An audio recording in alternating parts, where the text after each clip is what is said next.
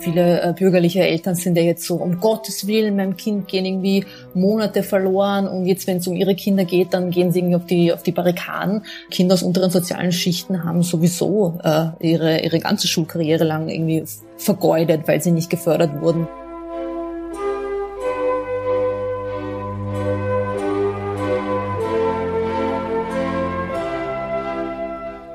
Hallo, ich heiße Sie herzlich willkommen zu Augsteins Freitag, dem Podcast des Freitag am Freitag. Hier beschäftigen wir uns einmal in der Woche mit den Dingen, wie sie sind und wie sie sein sollten und mit den Menschen, die sie besser machen wollen.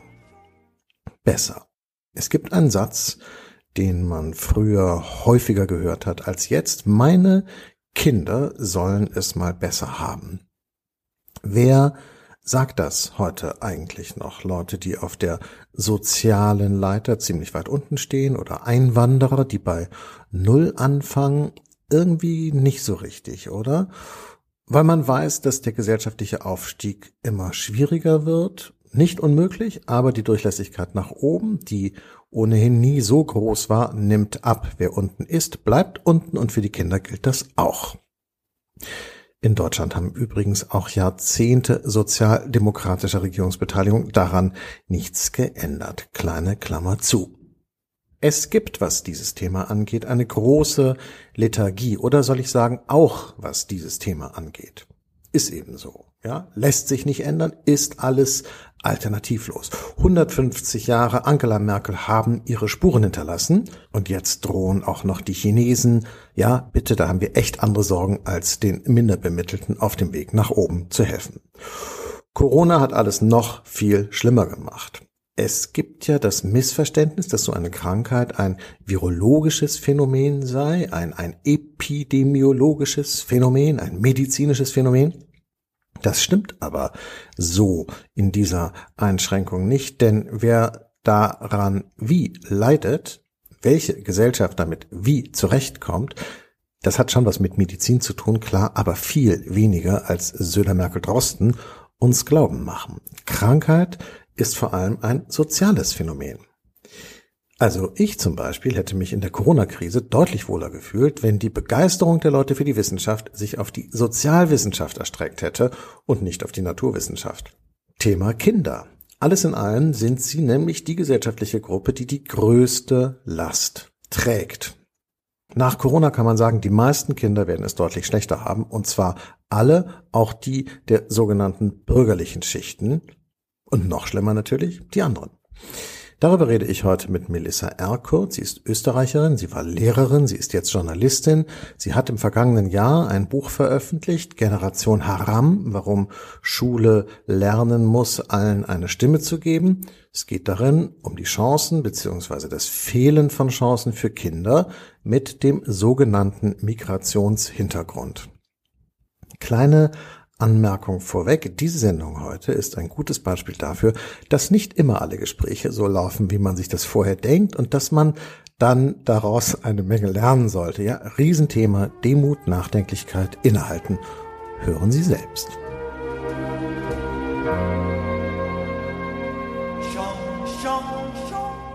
Frau Erkurt, hallo, schön, dass Sie da sind. Hallo, freut mich sehr.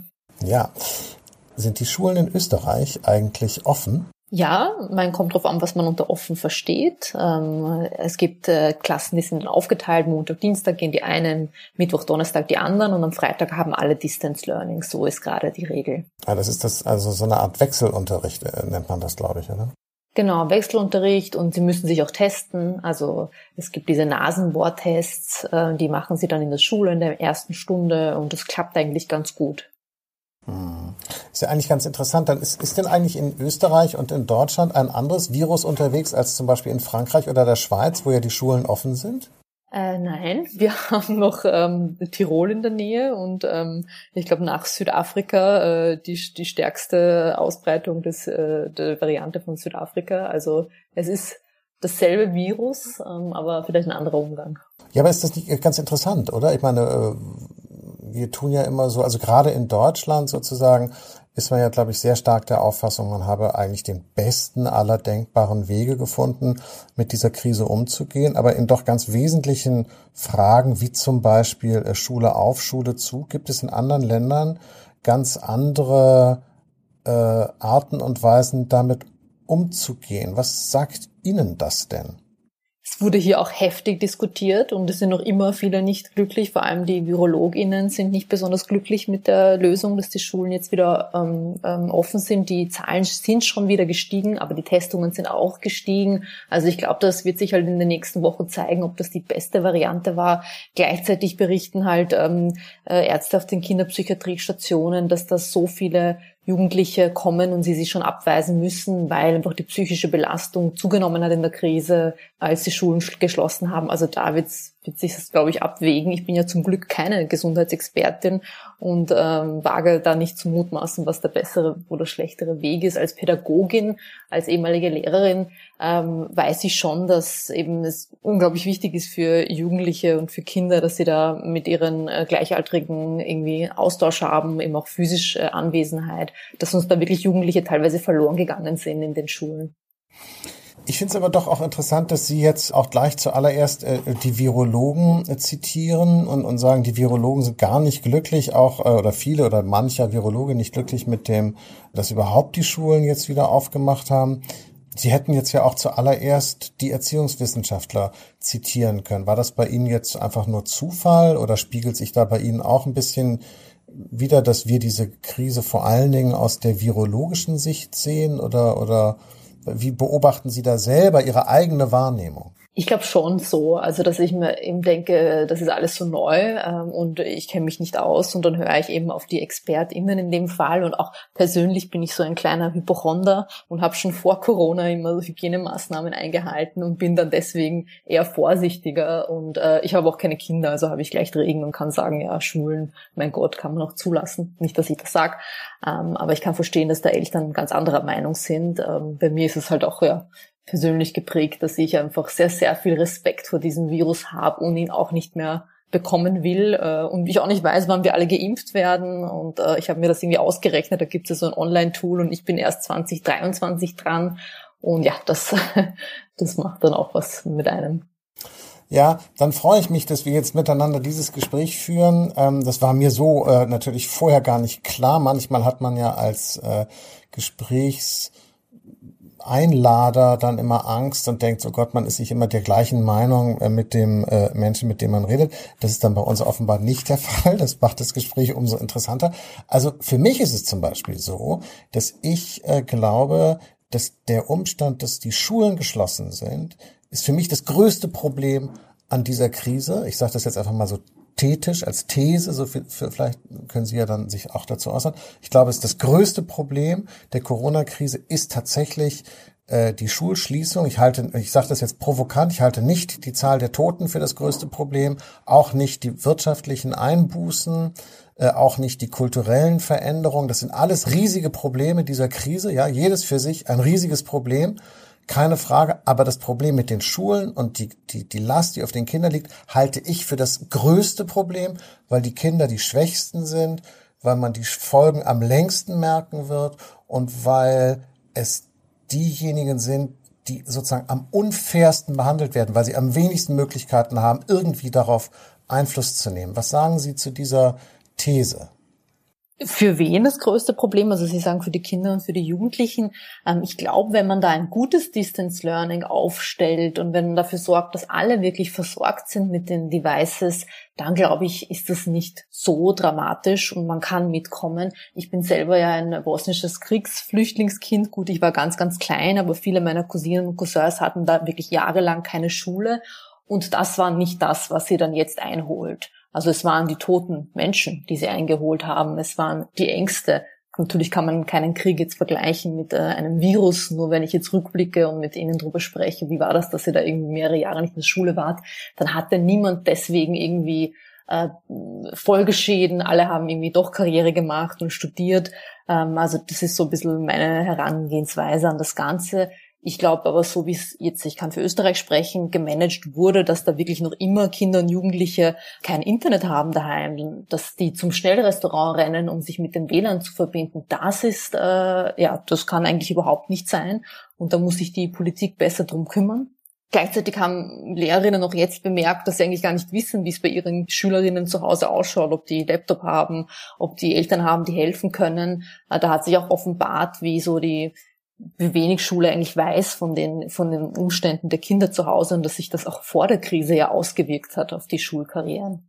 Gut, das heißt, Sie sagen, wenn es anders wäre, als es ist, dann wäre es nicht so ein großes Problem. Aber nun ist es ja nicht anders, als es ist, sondern es ist halt so, wie es ist. Äh, die Ausstattung von äh, Kindern mit diesen digitalen Lernmaterialien ist sehr unterschiedlich. Die Ausstattung und die Fähigkeit von Schulen und Lehrern äh, mit digitalen Lehrmaterialien ist sehr unterschiedlich. Irgendwie ist es so ein bisschen so Glückssache im Moment. Gerade habe ich den Eindruck, noch mehr Glückssache als sonst im Bildungssystem, ob man da so gut durchkommt oder nicht. Das, sie sind da aber doch immer noch vergleichsweise entspannt. Das ist ja eigentlich weil sie es dann doch irgendwie vergleichen damit. Das klingt jetzt ein bisschen so, als, als man, man findet in Deutschland natürlich auch so Leute, die so ein bisschen so ähnlich so reden wie sie, die, die sind dann noch deutlich älter, die sagen, na ja, der, wir haben den Zweiten Weltkrieg auch irgendwie überlebt und da gab es für uns auch keine Schule, es könnte alles noch viel schlimmer kommen und so. Mir reicht es eigentlich schon so. Oder bin ich da so ein verwöhntes Bürgerkind und kann mich mit den harten Realitäten der Welt nicht so abfinden? Nein, also ich habe glaubt, dass die ähm, Kinder und Jugendliche ja teilweise aus unseren sozialen Schichten ohnehin auf der Strecke waren. Also das ist jetzt für mich, deswegen viele äh, bürgerliche Eltern sind ja jetzt so, um Gottes Willen, meinem Kind gehen irgendwie Monate verloren und jetzt, wenn es um ihre Kinder geht, dann gehen sie irgendwie auf die, auf die Barrikaden. Ähm, Kinder aus unteren sozialen Schichten haben sowieso äh, ihre, ihre ganze Schulkarriere lang irgendwie vergeudet, weil sie nicht gefördert wurden, weil die Schule darauf eingegangen ist, dass daheim Eltern sein müssen, die helfen. Deswegen bin ich da, glaube ich, so ein bisschen, äh, was das angeht, gelassener und glaube, dass es vielleicht ganz okay gut ist, wenn bürgerliche Eltern sehen, wie wichtig Schule ist, ähm, beziehungsweise wie wichtig Schule ist, die funktioniert, wo nichts vorausgesetzt wird. Ähm, aber ich glaube halt trotzdem, auch als Pädagogin, wenn ich mir anschaue, ähm, ich habe natürlich noch viele bekannte Lehrerinnen, die haben auch Angst, da in der Klasse zu stehen. Die haben zwar auch selber Kinder und äh, sind also doppelt belastet, ähm, aber die sagen, das ist nicht sicher in der Schule. Also da ein bisschen lüften, ähm, das reicht nicht. Sie haben ja nicht die Lüftungsanlagen, die gefordert werden. Ähm, und da, das kann man ihnen nicht zumuten. Und ich bin wirklich froh, dass ich nicht mehr unterrichte, weil unter diesen Umständen, jetzt haben die Schulen halt wieder teilweise geöffnet, fühlen sich viele nicht sicher. Klar, das mit den Tests, habe ich am Anfang gesagt, funktioniert ganz gut. Aber dann hört man wieder, äh, dass es Eltern gibt, die schummeln, die die Tests äh, in, der, in, der, in der Grundschule müssen, die können die daheim gemacht ähm, werden, die da irgendwie das falsche Testergebnis mit mitgeben. Also das kann man natürlich nicht ganz ausschließen. Und ähm, das macht, das erzeugt auch Ängste und die die Kinder ja genauso haben. Also die fürchten sich ja, jemanden anzustecken daheim, ähm, selber krank zu werden. Also ich glaube, diese Angst ist größer als die, was der Schulverlust ähm, macht. Irre spannend. Also offenbar, aber in der Schweiz und in Frankreich meinen Sie, haben die Kinder diese Angst nicht? Oder oder die Lehrer in der Schweiz und Frankreich haben keine Angst, sich anzustecken oder kümmert sich niemand um die Ängste der Lehrer in der Schweiz und in Frankreich? Ich finde es so komisch, weil wir reden ja von Mitteleuropa. Ich rede jetzt ja nicht von äh, Hongkong oder äh, äh, Argentinien, sondern wir reden von zwei Ländern äh, wie Österreich und der Schweiz, die äh, letzter Blick auf die Landkarte sehr dicht beieinander liegen oder Deutschland und Frankreich sehr dicht beieinander liegen und die so eine unterschiedliche Art und Weise haben, umzugehen mit dem Thema.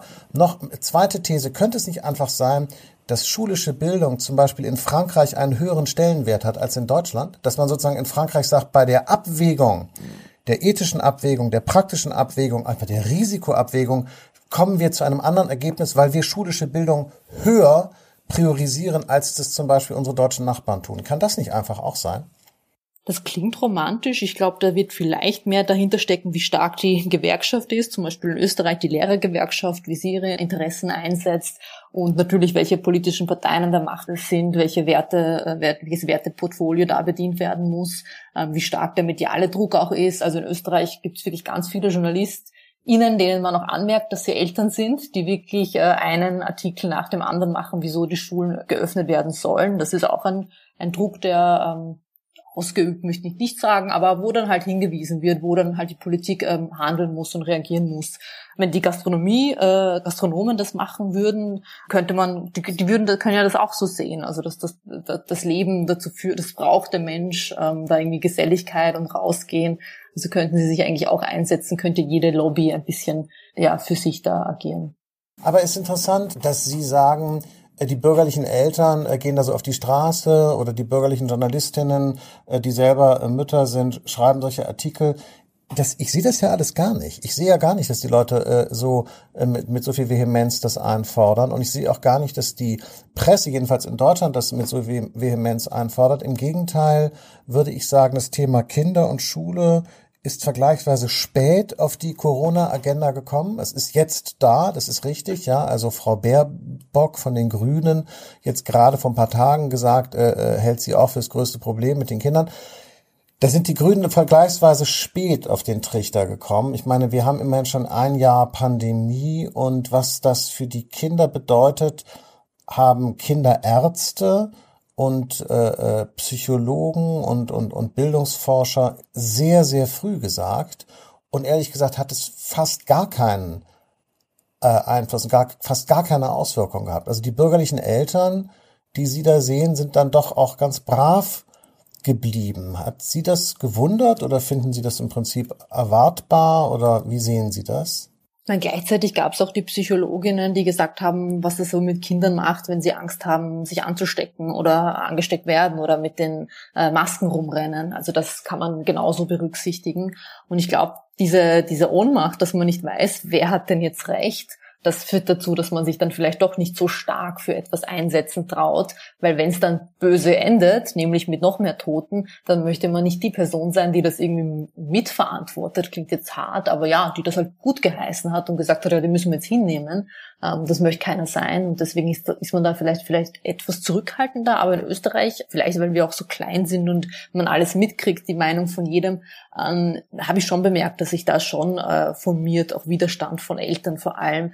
Und ähm, interessant war es halt, dass die Politik das genutzt hat, um dann zu Eltern gegen Lehrer quasi zu instrumentalisieren, wenn in Wirklichkeit das einfach die Politik schuld ist, dass sie da nicht genug Acht gegeben hat, dass sich alle wohlfühlen, also dass sie nicht ausgewichen ist, zum Beispiel auf, auf andere Räume, äh, Museen haben sich zur Verfügung gestellt, wo man unterrichten hätte können, dass man nicht Luftanlagen äh, installiert hat. Also ich war neulich bei meinem Hautarzt, der hat gesagt, ja, er hat jetzt 10.000 Euro selber gezahlt für diese Anlage. Ich meine, das ist jetzt auch nicht die Welt. Also da kann sich die Politik, glaube ich, ganz gut ausreden hier bei uns, dass sie da die Eltern gegen Lehrer und, und Journalisten irgendwie spielen sich da aus gegen, gegenseitig. Man wüsste aber, das Geld wäre da, um die Schulen fit zu machen. Dann wäre ich auch dafür. Aber so wie die jetzt sind, ist es halt, glaube ich, nicht zumutbar und auch nicht im Interesse der Kinder, wenn sie dann jede zweite Woche plötzlich hören, ah, der hat jetzt den Virus und habe ich es auch und in Quarantäne müssen und ganze Schulen in Quarantäne, ist auch nicht gut für die psychische Gesundheit.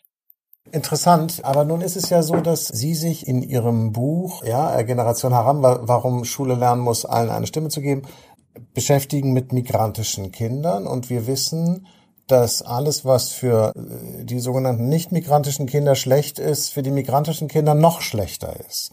Das heißt, die negativen Auswirkungen, die, glaube ich, unbestritten sind, sozusagen von den Schulschließungen, also auch da muss ich mich ja verlassen äh, äh auf das, was sozusagen Kinderärzte sagen und so weiter oder Neurobiologen. Diese Auswirkungen sind für migrantische Kinder, die schon vorher benachteiligt waren, noch schlimmer, oder? Richtig. Gleichzeitig meine ich auch die Kinder, die aus unteren, migrantischen, aus unteren sozialen Schichten. Und für diese Familien ist äh, ein jemand, der Corona kriegt, genauso gefährlich, weil da kann man äh, irgendwie zwei Wochen bleibt man vom, vom Job fern. In den prekären Arbeitsverhältnissen kann das auch bedeuten, dass man den Job verliert. Also da, sogar da muss man abwägen, ähm, wie, wie, was wirkt sich noch schwerwiegender für die Familien aus ich habe mitbekommen, dass viele zum Beispiel im Distance Learning dann wieder irgendwie trotzdem aufgegangen sind. Also so Jugendliche, die sich irgendwie nicht trauen, im normalen Unterricht zu melden oder nicht so das Selbstbewusstsein haben, die trauen sich plötzlich in den Klassenchats. Also da gibt es auch kleine Vorteile. Ähm, Aber klar, die zum Beispiel in den, die nicht so gut Deutsch können, da haben die ersten Ergebnisse gezeigt von, von den Schulen und von den Unis, die da geforscht haben, dass man die verloren hat. Aber da hätte man ja auch extra für diese Kinder ähm, was einführen können, dass man sagt, ja, die kommen jetzt in den Schichtbetrieb zum Beispiel. Also Kinder aus unteren sozialen Schichten, die daheim einfach auch nicht lernen können, weil sie keine Ruhe haben, keinen Schreibtisch, keinen Laptop. Ähm, das wurde ja gefordert, ist ja auch alles umsetzbar ist halt nicht gekommen. Es gibt irgendwie so entweder ganz oder gar nicht. Wir machen die Schulen zu. Ähm, wobei da die Politik in Österreich ja ganz klar gesagt hat, na, die Schulen waren nicht zu. Wir dürften nicht sagen, dass sie zu waren. Sie hatten ja immer offen. Die Wahrheit war natürlich, hatten sie offen zur Betreuung, aber nicht zum Unterrichten. Also das ist schon eine geschlossene Schule. Ähm, und dass man sich da nicht entscheiden konnte, einen Mittelweg finden, sondern entweder zu oder auf, das ist ja das Problem. Finden Sie denn, dass äh, Kinder eine ausreichend starke Lobby haben in der Öffentlichkeit und finden Sie, dass migrantische Kinder eine ausreichend starke Lobby haben in der Öffentlichkeit? Und wenn Sie das nicht finden, was müsste man denn dann ändern? Haben sie nicht, äh, vor allem Kinder aus unteren sozialen Schichten nicht. Die Lobby der Kinder aus bürgerlichen Haushalten sind ihre Eltern, äh, die sich im Elternverein engagieren, die laut sind, die anprangern, wenn's, wenn ihre Kinder unfair behandelt werden.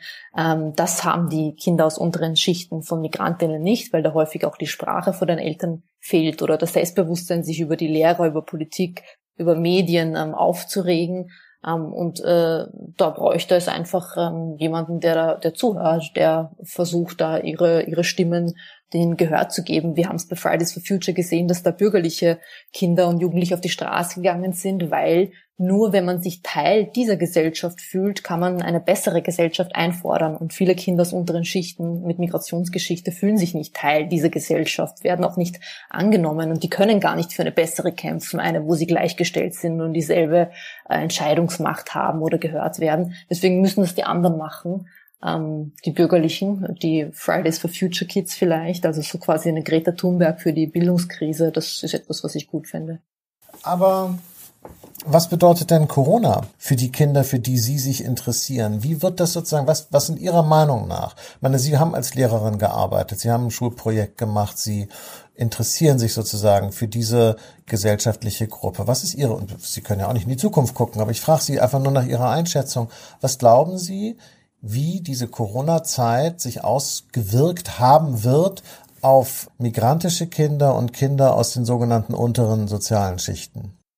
Ich glaube, die Deutschkenntnisse werden etwas nachgelassen haben, einfach weil man sie nicht so viel erprobt. Ähm, ich glaube aber tatsächlich, weil ich einfach gesehen habe, wie die Schule davor schon diese Kinder außer Acht gelassen hat, dass das jetzt nicht so einen massiven Unterschied machen wird für diese Kinder, weil die ohnehin äh, eine verlorene Generation immer schon waren. Es sind ja immer dieselben Kinder, die den Bildungsaufstieg schaffen.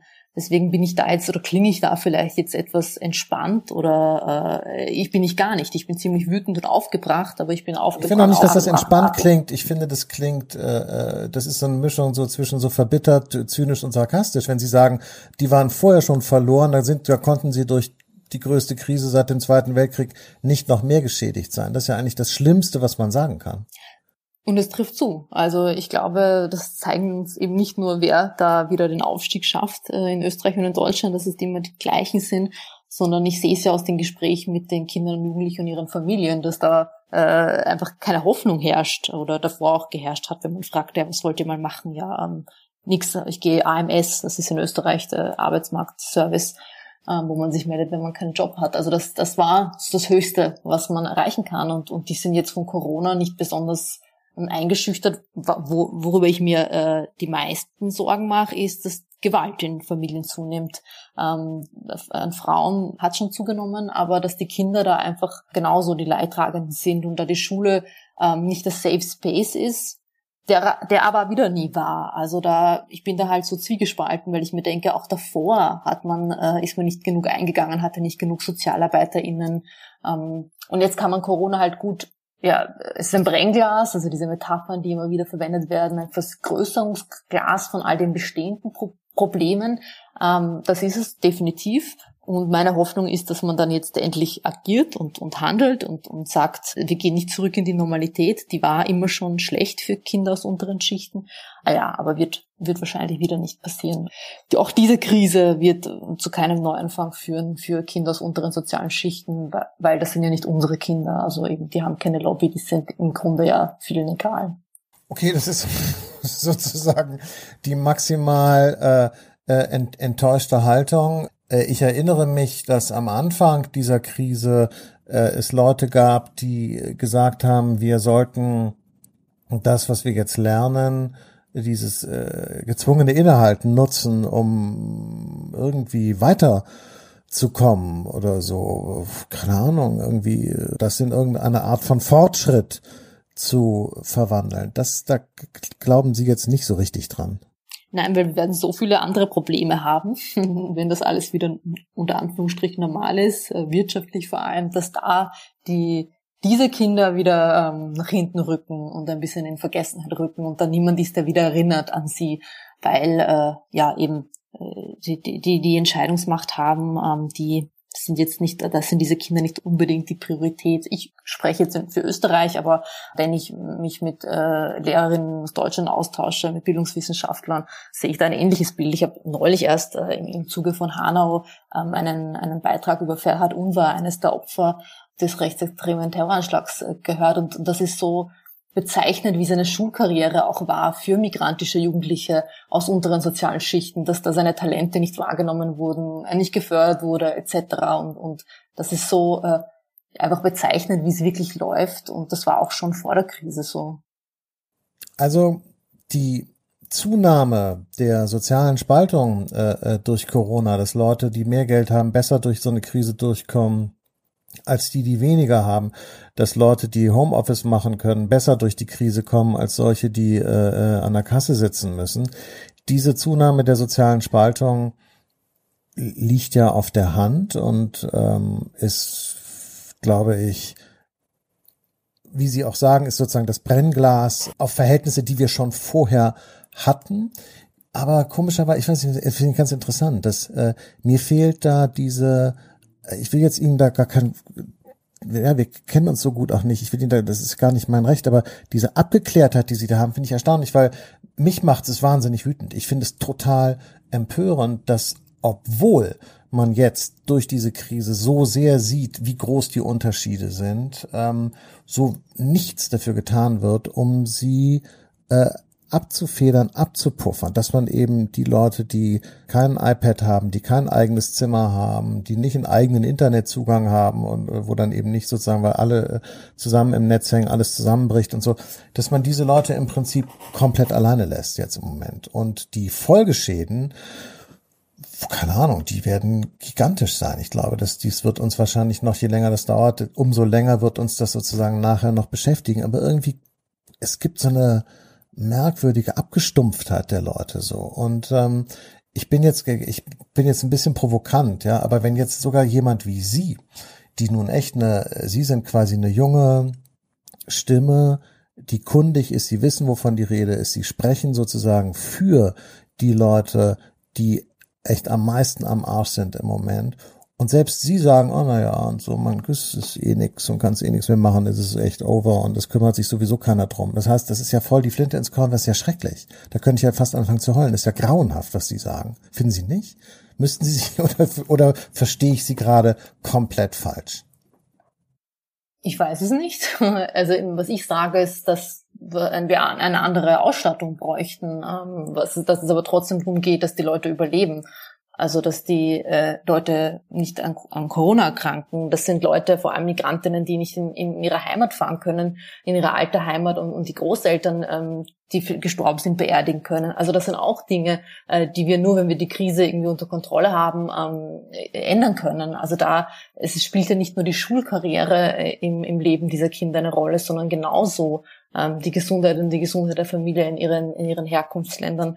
Und wenn du da auch ständig konfrontiert bist in Österreich damit, dass aber der Kanzler sagt, ja, das Virus haben die Migrantinnen eingeschleppt und mit solchen Dingen, dann merkt man erst, äh, wenn man solche Kämpfe führen muss, ähm, und, und solche Kämpfe führt, dass dann vielleicht andere äh, in den Hintergrund geraten. Und das klingt dann vielleicht wie ähm, Abgeklärtheit oder Abgebrühtheit, aber es ist, glaube ich, rationieren seine Kraft für was äh, setze ich mich jetzt gerade ein, was ist dringend und das ist gerade für mich noch immer Überleben und nicht äh, krank werden. Echt, finde ich interessant. Ich meine, Sie sind äh, 30 Jahre alt. Äh, äh, haben Sie, ich will da jetzt nicht zu privat werden, aber haben Sie einen besonderen Grund, weshalb Sie so große Angst haben vor der Krankheit? Weil die meisten Leute, die ich kenne, die unter 65 sind, haben eigentlich ehrlich gesagt gar nicht so viel Angst. Ich persönlich, ähm, für mich nicht, aber ähm, ich nehme die Ängste der anderen ernst, der Menschen aus Risikogruppen, ähm, der von Jugendlichen, die mit Leuten zusammenleben in Risikogruppen. Also dass die Jugendlichen, die ich unterrichtet habe zum Beispiel, da haben ganz, ganz viele von ihnen aus Geldgründen auch mit den Großeltern zusammengelebt. Also das ist nicht so einfach für sie, um da nicht krank zu werden. Also ich habe ganz, ganz viele Verwandte in Bosnien, ähm, die krank geworden sind. Bekannte von mir, ehemalige Schülerinnen, deren äh, Familie in der alten Heimat gestorben ist, wo sie nicht auf das Begräbnis fahren konnten. Also Corona ist da extrem präsent. Ähm, und äh, die haben schon Angst. Also ich weiß, dass am Anfang der Krise auch ganz viele, ähm, vor allem geflüchtete Personen, nicht aus dem Haus gegangen sind zum Beispiel, weil ähm, sie einfach riesige Angst hatten vor dem Virus. Und äh, das trifft ja die Communities noch mal stärker. Also die Intensivbetten an den Corona-Stationen, die haben teilweise bis zu 60 Prozent äh, belegt mit Menschen mit Migrationsgeschichte. Also das darf man, glaube ich, nicht unterschätzen, dass die auch da ähm, die leidtragendsten, leidtragendsten sind und wenigstens geschützt werden, arbeiten in prekären Verhältnissen, wo sie sich schneller anstecken, äh, wohnen auf kleinem Wohnraum, wo sie sich schneller anstecken. Deswegen habe ich ähm, um diese Menschen tatsächlich ähm, etwas mehr Angst. Und ich sehe es auch jetzt beim Impfen. Anscheinend soll es Impfreisen geben für die, die sich leisten können. Also werden die, die kein Geld haben, sogar da ähm, nicht begünstigt werden. Und auch die Impfkampagnen richten sich nicht an Menschen mit Migrationsgeschichte, an Menschen, die vielleicht nicht Deutsch können. Also ich äh, mache mir noch immer tatsächlich die meisten Sorgen um die Gesundheit und auch um die Gesundheit von Menschen mit Migrationsgeschichte. Das ist, glaube ich, ein ganz, ganz wichtiger Punkt, der ähm, in der Debatte eindeutig zu kurz kommt. Das merke ich jetzt gerade, als ich Ihnen zugehört habe, habe ich sozusagen versucht, äh, in meinem Kopf äh, so durchzurastern, ob ich mich erinnere an viele Artikel, die das Problem beschreiben, was Sie gerade genannt haben. Und ehrlich gesagt ist mir kaum was eingefallen. Und ich habe diese Krise im vergangenen Jahr wirklich ziemlich aufmerksam verfolgt. Also die Aussage, dass ähm, die Krankheit eben nicht nur nach Alter und Vorerkrankungen sozusagen differenziert und, und, und, und in dem Maße gefährlicher ist für Leute, je älter und vorerkrankter sie sind, sondern dass auch tatsächlich unabhängig von Alter und Vorerkrankung einfach äh, also migrantische Bevölkerung und was dann ja meistens gleichbedeutend ist mit der sogenannten sozial schwächeren äh, Bevölkerung besonders betroffen ist. Ist das richtig? Ja, also das ist zumindest in Österreich schon so. Ähm, gab auch Interviews mit Ärzten, die das bestätigt haben, dass die besonders betroffen sind. Und wenn man das weiterdenkt, es gibt ja auch Studien, die zeigen, dass Menschen mit Migrationsgeschichte ähm, auch anders behandelt werden von Ärzten. Also dass die da manchmal, ich will nicht verallgemeinern, aber sie manchmal nicht so ernst genommen werden. Und das muss man sich dann weiterdenken. Also mein Vater ist zum Beispiel an war an Corona erkrankt, der ist zum Glück wieder gesund geworden und der hat zweimal die Rettung gerufen und wurde nicht ernst genommen mit seinem gebrochenen Deutsch. Und das ist natürlich eine Sorge, die man mit sich trägt als äh, Migrantinnen-Tochter um seine Eltern. Ja, wenn, wenn sie erkranken, ist nicht nur das meine Sorge, sondern werden sie dann ernst genommen, werden sie adäquat behandelt oder denkt man sich, ich glaube, da gibt es dieses eklige Wort, was da im Medizinersprech verwendet wird, ähm, wenn man dann beschreiben will, dass die äh, Migrantinnen quasi nur übertreiben mit ihren Schmerzen. Ich weiß nicht, Bosporus oder ich habe das letzte, ist mir jetzt leider entfallen, aber da gibt es so einen Begriff, um zu beschreiben, dass die jetzt übertreiben ähm, und gar nicht so wirkliche Schmerzen haben. Und das denkt man halt immer mit und hört man mir dann vielleicht auch jetzt raus, wieso ich mir da natürlich schon um die äh, vulnerablen Gruppen äh, der Migrantinnen besonders Sorgen mache. Ähm das verstehe ich. Ich würde trotzdem Ihnen gerne noch einmal äh, ein Zitat vorlesen von so einem Neurobiologen, äh, den ich, äh, was ich gestern gelesen habe, Gerald Hüther, nicht so ein, so ein Forscher, äh, äh, der gesagt hat, ich habe große Befürchtungen, dass hier eine Generation von jungen Leuten groß wird, die sich gar nicht mehr daran erinnern können, weil sie es gar nicht erlebt haben, wie schön es war, als Kind lebendig zu sein. Das kann ich mir gut vorstellen. Also ich bin, Sie haben zwar gesagt, 30, äh, aber auch da zähle ich mich zu Leuten, äh, wo mein äh, letztes Lebensjahr, als es gar nicht stattgefunden, ähm, habe ich erlebt. Und das ist für junge Menschen natürlich viel stärker.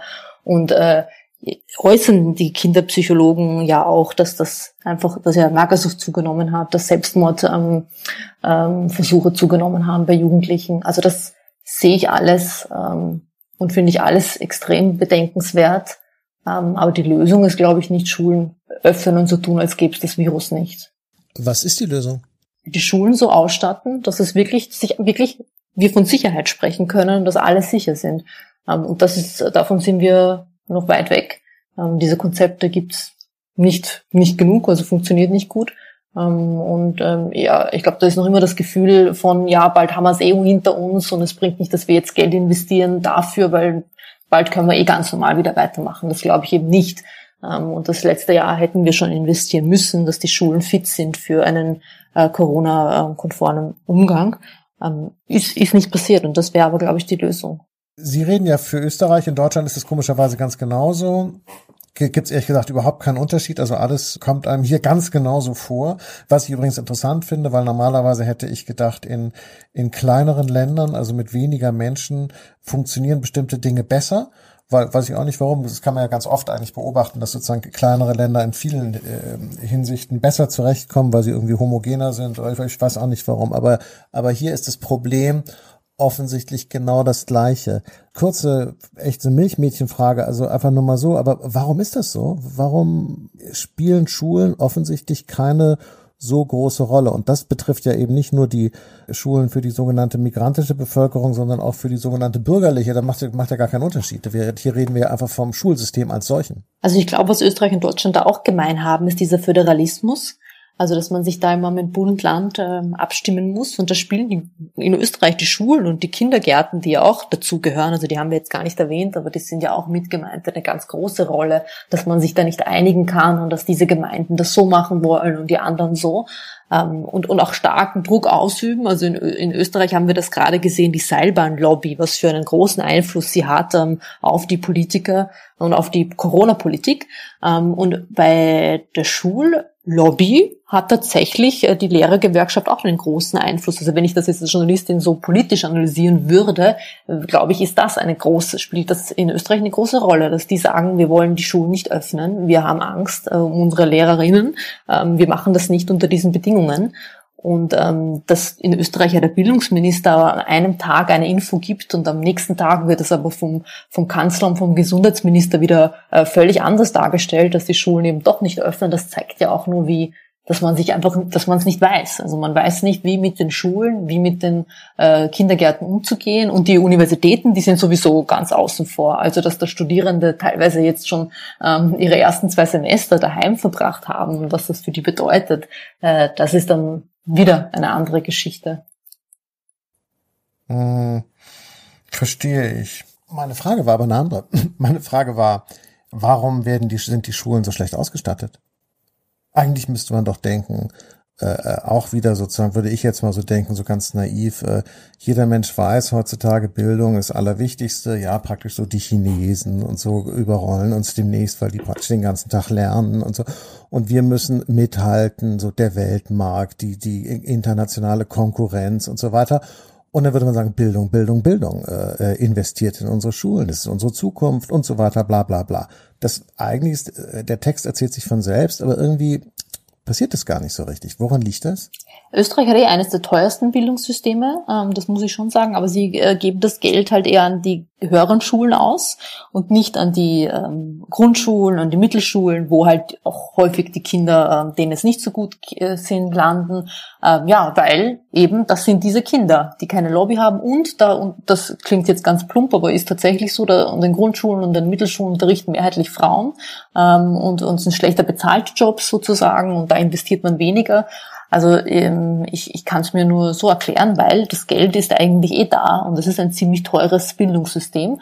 Aber wir haben zum Beispiel in Österreich, ich hoffe, ich langweile jetzt nicht mit den Österreich vergleichen, aber wir haben einfach auch ähm, bereitgestellt auf einmal in der Krise äh, Laptops und da haben sich Bund und Land wieder nicht einigen können, wer zahlt die jetzt und am Ende sind die nie angekommen. Also es gibt noch immer, ein Jahr danach, noch immer SchülerInnen, äh, die keinen Laptop bekommen haben, zur Verfügung gestellt bekommen haben von, wo dann die Schule Spenden sammelt und so weiter und versucht, ähm, da was zu machen.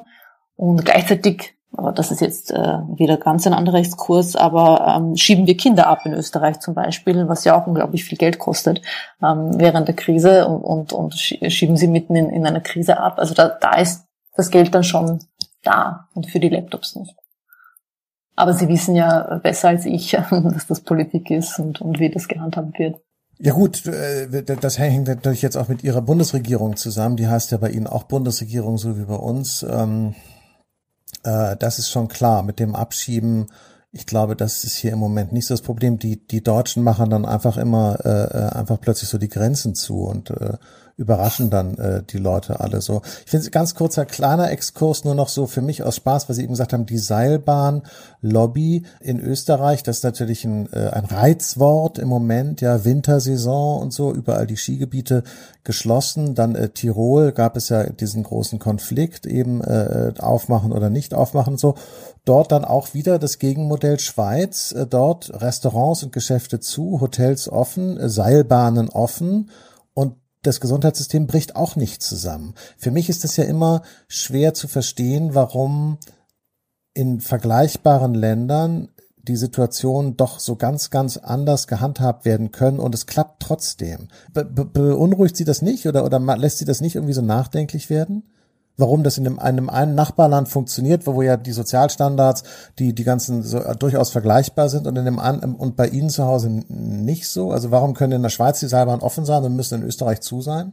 Unser Kanzler hat ja sehr früh angefangen mit den Vergleichen und wie man dasteht und so weiter. Und, das, und da haben wir aber alle gelernt, die haben uns nicht viel gebracht, dass wir uns da mit anderen vergleichen und sagen, wir stehen besser da, weil es hat uns dann wieder eingeholt äh, nach dem Sommer. Deswegen bin ich da ein bisschen vorsichtig. Aber wie, wie sehen Sie das? Na, ich frage mich nur, also ich kann es auch einfach, also ich meine, warum sind die gleiches Ding wie mit den Schulen? Warum sind in der Schweiz die Seilbahnen offen und in Österreich nicht? Und die Schweizer kommen ja klar, die sterben ja auch jetzt nicht alle. Das ist ja einfach Unsinn zu sagen, dass das Schweizer Gesundheitssystem äh, praktisch zusammenbricht oder so. Das stimmt halt nicht. Oder ist einfach das Gesundheitssystem besser in der Schweiz? Kann ja sein, also weiß ich nicht. Das stimmt, das weiß ich auch nicht. Da bin ich überfragt. Ich habe jetzt auch die aktuellen Zahlen aus der Schweiz gar nicht so im Kopf. Ich glaube ja, dass ähm, äh, da, dass, da das, das dort das zutrifft, was Sie vorhin auch gesagt haben. Stichwort nochmal Brennglas. Ich glaube, dass dieses Virus eben sehr gut äh, äh, zeigt, ähm, was funktioniert und was nicht funktioniert in den unterschiedlichen Ländern und Gesellschaften. Deshalb halte ich ja dieses Virus auch nicht für ein virologisches oder epidemiologisches Phänomen, sondern für ein soziales, weil äh, äh, je besser sozusagen Gesellschaften organisiert sind in den unterschiedlichen Teilbereichen und Subsystemen, desto besser kommen sie auch mit dieser Krankheit zurecht und je schlechter, desto schlechter. Mhm. Nee? Ja, werde ich drüber nachdenken. Also, das ist ein Gedanke, den ich, also, den ich auch schon hatte und dann wieder um, äh, überworfen habe. Also ich glaube, das letzte Jahr über hatte ich auch 50 verschiedene Thesen und was ist das Richtige und was das Falsche.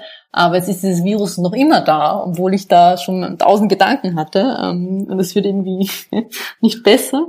Deswegen habe ich da jedes Monat auch eine eine neue Sichtweise da, darauf. Dieses Virus wird auch gar nicht mehr weggehen. Also insofern äh, an den Gedanken, wie man damit umgeht, müssen sich sowieso alle Leute gewöhnen, weil weggehen wird es, glaube ich, nicht mehr.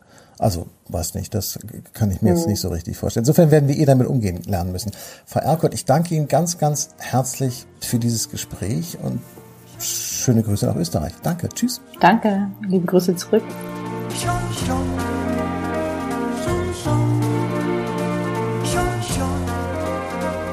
Das war das Gespräch mit Melissa Erkurt. Äh, als ich es mir eben noch einmal angehört habe, musste ich an Loriot denken. Ja, erkennen Sie, Mr. Wycliffe, you are, I understand, an astronaut with considerable experience in deep space flight and have been in fact twice around the moon. Äh, wie bitte? Oh, Sie sprechen Deutsch. Also, Sie waren bereits zweimal auf einer Mondumlaufbahn? Nein, nicht. Hm.